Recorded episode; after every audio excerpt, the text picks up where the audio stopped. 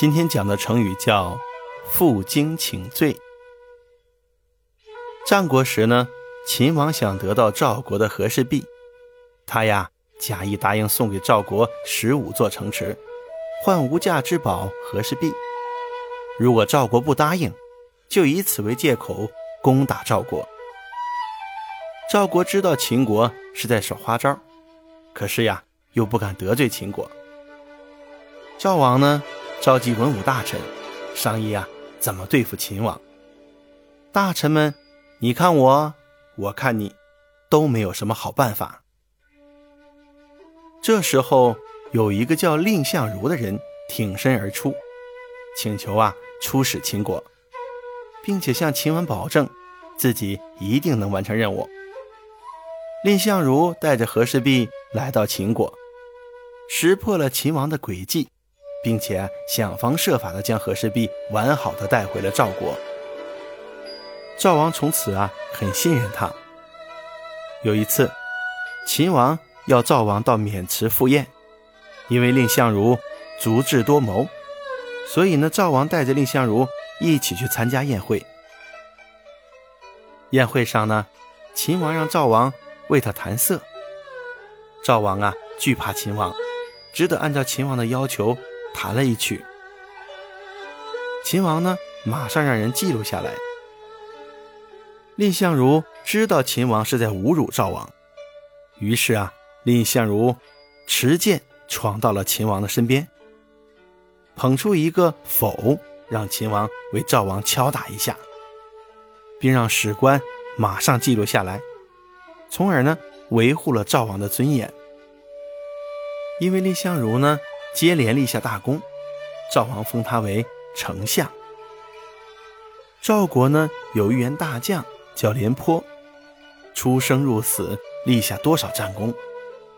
他看到赵王如此重用蔺相如，很不服气，就扬言说：“我要是碰到蔺相如，要当面给他点难看，看他能把我怎么样。”廉颇的这些话传到了蔺相如耳朵里。蔺相如啊，立刻吩咐他手下的人，叫他们以后碰到廉颇手下的人，千万要让着点不要和他们争吵。有一次，蔺相如坐车出门，听说廉颇从前面来了，急忙叫车夫把车子赶到路边小巷里，等廉颇过去了再走。廉颇手下的人看见蔺相如这么惧怕主人。更加得意忘形了，看到蔺相如手下的人就嘲笑他们。蔺相如手下的人呢，觉得委屈，就对蔺相如说：“您功劳不比廉将军小，呃，地位不比廉将军低。他骂您，您反而躲着他，呃，让着他，他越发不把您放在眼里了。这么下去，我们可受不了。”蔺相如心平气和地问他们：“你们说，秦王和廉将军谁厉害呀？”大伙说：“那还用说吗？呃，肯定是秦王厉害呀。”蔺相如说：“对呀，我连秦王都不怕，你们说我会怕廉将军吗？要知道，秦国现在不敢来打赵国。”就是因为国内文官武将团结一心。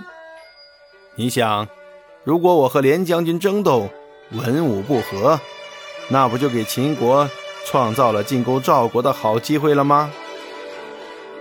蔺相如的这番话后来传到了廉颇的耳朵里，廉颇非常惭愧，他脱掉一只衣袖，露出肩膀，背了一根金条，直奔蔺相如家。蔺相如听说廉颇来了，连忙出来迎接。廉颇对蔺相如跪了下来，双手捧着金条，请蔺相如鞭打自己。蔺相如把金条扔在地上，急忙用双手扶起廉颇，给他穿好衣服，拉着他的手，请他坐下。蔺相如和廉颇从此成了很要好的朋友。这两个人一文一武，一心一意为国家办事。